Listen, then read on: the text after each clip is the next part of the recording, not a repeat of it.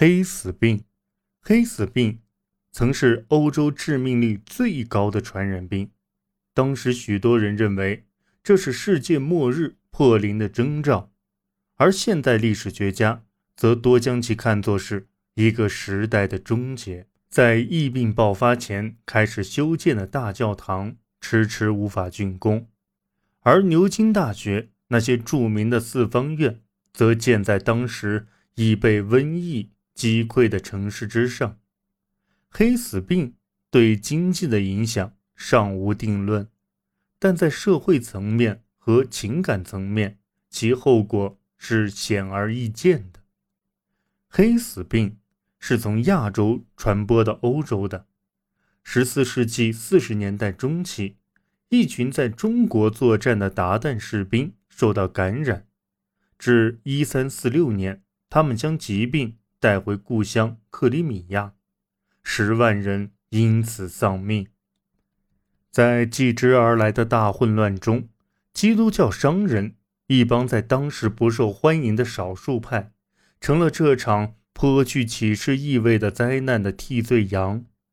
当年末，一众鞑靼兵包围了热那亚的贸易要塞卡法及现今的克里米亚的费奥多西亚。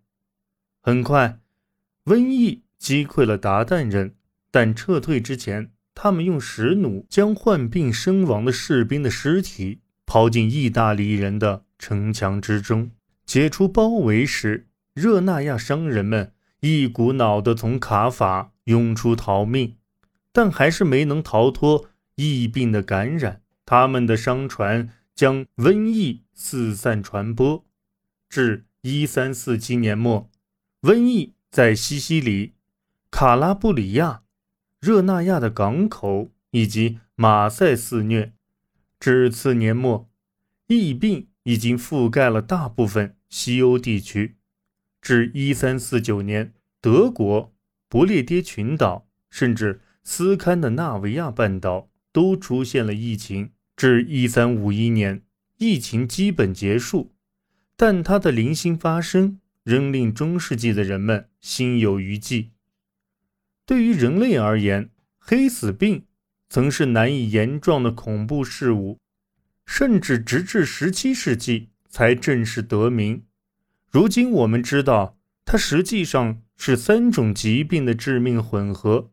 现行鼠疫是其中最重要的一种，受到感染的老鼠的血液中携带病毒。经由跳蚤传播，患者体征表现为出现肿瘤或淋巴结肿大，超过三分之二被感染者会在一周内死亡。与其结合的是肺型鼠疫，这是一种对肺部损害更大的疾病。这种病毒可以通过咳嗽传播，在两天内致人死亡。第三种较为罕见的疾病。则是败血型鼠疫，这种疾病能在两小时内令人体血液中充满鼠疫杆菌，患者在出现淋巴结炎症状之前便可能死亡。由于缺乏必要的记载，我们很难准确估算中世纪的人口。人口的高峰期可能出现在十四世纪初，继之而来的是局部地区。人口数量的逐渐下降，毫无疑问，黑死病的肆虐使人口锐减。勃艮第吉夫里遗存的教区记事录向我们展示了当时满目疮痍的情形。据记载，疫病爆发前，平均年死亡人数为四十人。据此推算，当时的人口总数约为一千人。一三四八年，死亡人数。跃升至六百四十九人，其中六百三十人死于七月至十一月间。这组耸人听闻的数字并非偶发现象。同样的形式在税收、丧葬与人口调查的记载中亦有所体现。婴儿的死亡在死亡总人数中占比很高。每次疫病爆发，均意味着。延绵数代的生育率下降，当然，不同地区的状况是有差异的。难以一概而论。如某地区就基本未受疫情困扰，但一三四八至一三四九年间，欧洲人口的确损失了五分之一。疫情的肆虐令田地荒芜，粮食无人收割，供给不足，直接使人们陷入恐慌性抢购，物价飞涨。许多较为富裕的族群纷纷逃离疫病蔓延的城镇。薄伽丘于一三五一年所著的《十日谈》讲述的就是十位贵族男女因瘟疫逃离佛罗伦萨，靠讲故事打发日子的事。尽管这是一部小说，却正映射了现实。但诸如种种都是短期影响，在三四年内。便逐步消退。接下来，欧洲所需面对的才是真正严峻的考验。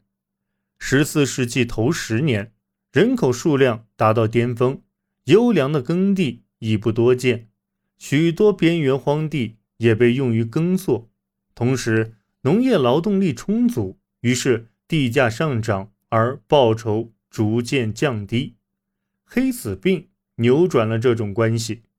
将近五分之一的人口损耗，使劳动力开始变为相对稀有的商品。以前在庄园法庭的审判中，常有农民为土地争得你死我活，而现在他们则可名正言顺地提出自己的要求了。地主们仍然负隅顽抗，希望再次将附属义务强加于农民，这直接导致了一波。激烈而成功的欧陆农民起义，其中最著名的是1357年的法国农民起义和1381年的英格兰农民起义。同时，对生产需求量的下降也使乡村社群可以集中精力耕种优质农地，瘟疫的幸存者及其后代因而得以过上品质更高的生活。再多的土地也无法弥补失去挚爱的痛楚。中世纪作家将瘟疫视为一场末世劫难。一位英格兰修士写道：“不知是否能有亚当的子嗣幸存，来讲述这场浩劫。死亡和腐蚀的形象在这一时期的绘画、文学和雕塑作品中比比皆是。”而荒诞的死亡之舞，则成了这一时期乡村生活最具特色的图景。在德国，疫病被认为是神对人类罪孽的惩罚。